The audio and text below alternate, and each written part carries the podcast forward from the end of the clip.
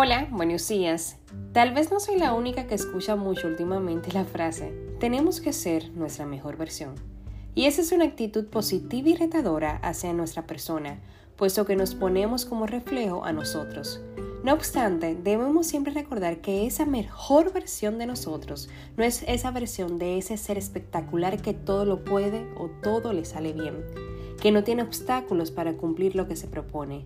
Esa mejor versión debe ir dirigida a presentarnos y aceptarnos tal y como somos. Es poder ser capaces de ver nuestras luces y nuestras sombras, reconociendo que claramente que nos equivocamos y que cometemos errores.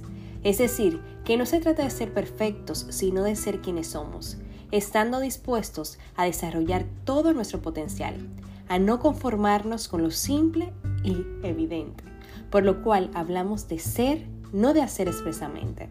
Es ser conscientes de que debemos amarnos por lo que somos. Que lo que hagamos sea ese complemento que necesitamos para lograr todo lo que nos proponemos. Pero todo empieza en amar el ser que somos. Puesto que no podemos ser felices sin amarnos a nosotros, en reconocer esas luces y esas sombras. Si no reconocemos esto, no podremos amar a los demás y tampoco recibir eso que tanto anhelamos de los demás. Jesús dijo en Mateo 22:39, amarás a tu prójimo como a ti mismo, convirtiéndose en uno de los grandes mandamientos. Por lo cual, antes de poder amar a nuestro prójimo, debemos amarnos a nosotros, puesto que se sientan las bases de nuestras relaciones.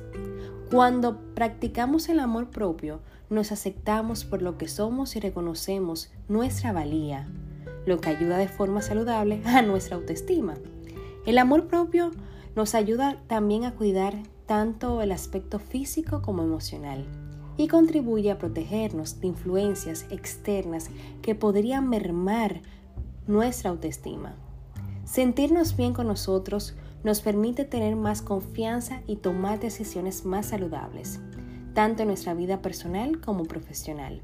Posiblemente lo más importante es que entendamos que hasta que no nos amemos plenamente a nosotros mismos, nunca seremos capaces de amar verdaderamente a los demás.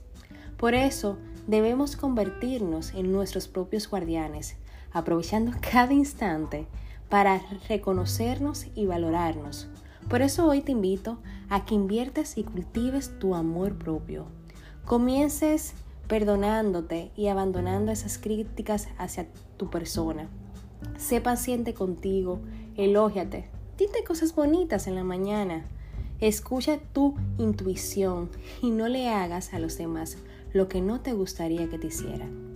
Reconócete, quiérete, porque es lo verdaderamente importante. Feliz inicio de semana.